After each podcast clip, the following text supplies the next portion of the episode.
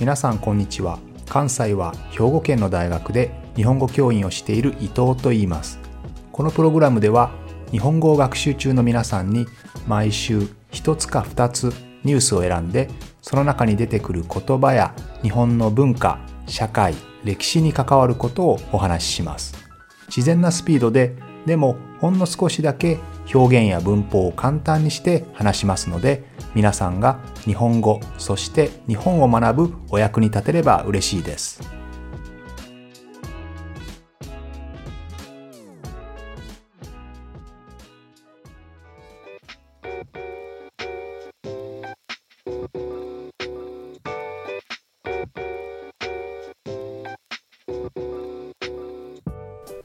皆さんこんにちは今日は芸能のお話をしたいと思います。とは言っても、まあ、コメディアンの話とかジャニーズとかそういうようなものではなくて、えー、もう少し伝統的な芸能についてお話をしたいと思います。もちろん日本の芸能ですね。日本の芸能といえば有名なものは歌舞伎ですよね。派手なメイクをしてね。派手な踊りというかポーズをとってというものがまあ思い浮かぶと思います。歌舞伎とかあるいは人形を使った人形劇のような人形浄瑠璃、まあ、文楽とよく呼ばれますけどあるいはお面をかぶったマスクをかぶった能ですね。能、えー、こういったもの。歌舞伎浄瑠璃。それから能ですね。こういったものが皆さん思い浮かぶかなと思うんですけれどそれぞれどんなものどんなルーツを持っているかっていうのはあんまり知らないと思うんですよね。ですので、まあ、日本らしいもの日本の伝統的な芸能について少しお話をしたいと思います。もともと芸能というのはですねまあ漢字からも分かるように芸は芸ですね。曲芸を見せるもの。それから脳というのは能力を見せるものですので、まあ、芸能というのはもともと芸や能力を見せるものですね。そういった意味ですけれどもその能というのがその芸能芸や能力を見せるものという意味から能というのは、まあ、お芝居ですね。人前で舞台に立ってステージに立って何かを見せる、まあ、そういったものを表すような意味になってきました。でこの能というルーツはですね8世紀頃に中国大陸から渡ってきた山岳、えー、これが元になっていると言われています。まあ、山岳の山というのはですね、え、ー、と、アンオフィシャルである、ノットフォーマルな、えー、まあ、正式ではない、あるいはいろんなものが入ったという意味の酸なんですけれども、まあ、山は散らばるという字ですね。散らばったりバラバラという意味ですけれども、まあ、いろんなものがミックスされているという意味ですね。えー、山岳というふうに言います。まあ、楽は音楽の楽ですね。で、まあ、この酸楽の中にはアクロバティックな動きをしたり、えー、マジックや手品を見せたり、まあ、人形劇とかあるいはモノマネですね、まあ、いろんなものが含まれた雑多なもの、えー、こういった山岳、えー、見せ物が、まあ、中国から伝わってきてそれをまあ見せるものというのが広い意味で能というふうに呼ばれるようになりました。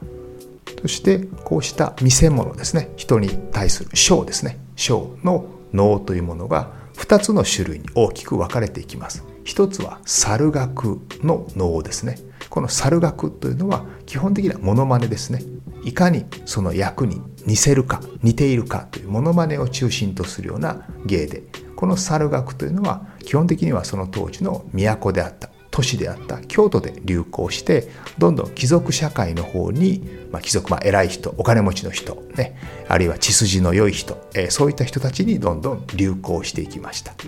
一方で一般の人の方には田楽の脳ですね。田楽の脳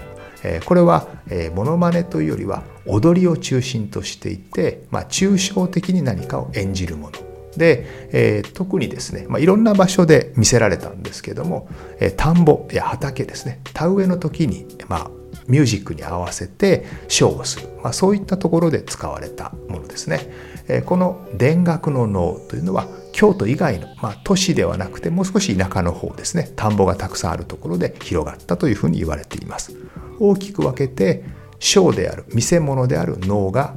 都会の方で広がった猿楽とえ田舎の方で広がった田楽の能に大きく分かれてそれぞれの地域で流行していくことになります。この田楽の田というのはねおでんの田ですね、え、この踊りをする人の格好がですね、えー、おでん皆さんもイメージできますよね、えーと、日本のコンビニとかで売ってるおでん上が三角形のこんにゃくが乗っていて卵があってというこう串に刺されたような状態なんですけど、まあ、これが踊っている人がですね実は昔木の棒を持ってその木の棒一本の棒にこう人がぶら下がってそして踊るというものが流行っていたのでこの形とよく似ている、えー、まあ、この踊る人のことを田楽奉仕というふうに言うんですがこの田楽奉仕の形に似ている食べ物ということでおでんですね、えー、というふうになったというふうに言われています。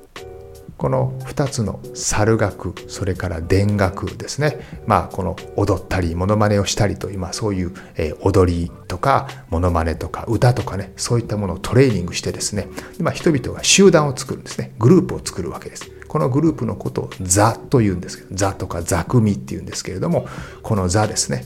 グループがお互いに競い合ってもっともっと踊りを良くしようモノマネをうまくしよう歌をうまくしようというふうにですね、まあ、競い合うわけです競争し合うわけですね。そうやってどんどん洗練されていきます。より sophisticated になるわけですよね。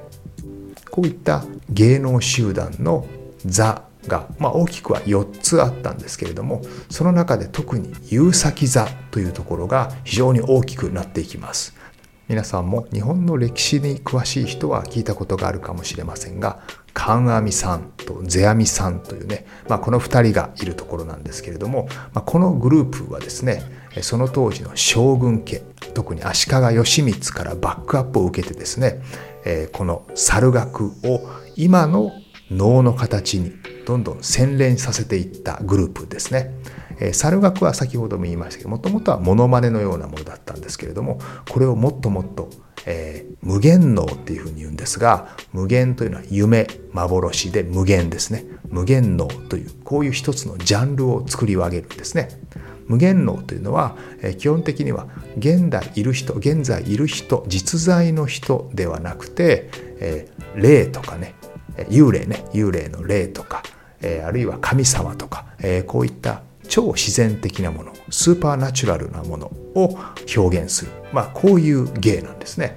このことをま無限能というふうに言ってよりこうこれまでのお笑いとかですねあるいはモノマネを中心としたものから一気に非常にこう洗練された、えー、優美なものに仕上げていったわけですね。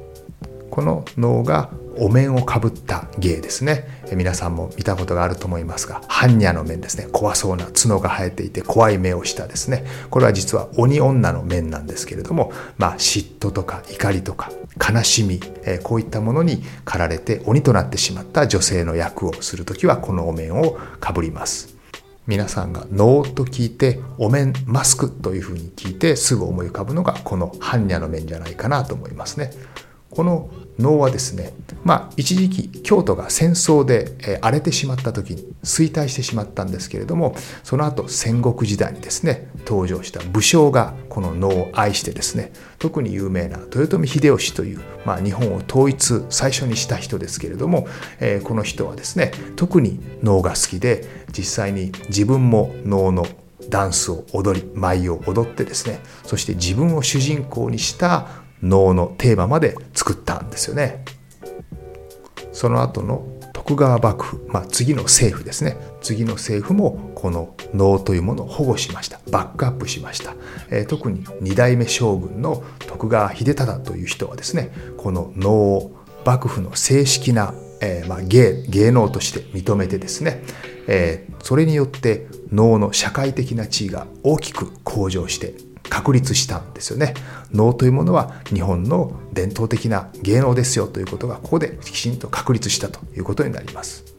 そして明治維新になって武士の世の中から天皇の世の中になった時まあ、世の中が大きく変化をした時代にこの能はまた一時期衰退少し弱くなっていくんですけれどもやはり明治政府はですねこの当時ちょうど世界に日本が開かれた時ですから開かれた時というのは日本にも一流の芸能がなければいけないですよね、まあ、特に西洋のオペラなどに負けないような日本にも伝統的で素晴らしい芸能があるんだということを世界に示さなければいけませんのでこの少し弱り始めてしまった能を政府がしっかりお金を出してですねそしてきちんと盛り立てていこう盛り上げていこうということで、えま、能楽者というものを作ってですね、えそれを再度保護したということになります。ですので、まあ、ここから分かるのはですね、まあ、この他にも日本の伝統芸能あるんですけれどもこれはまた来週以降にお話をしたいと思いますけれどもこの能一つとってもですねいつの時代も一流の芸能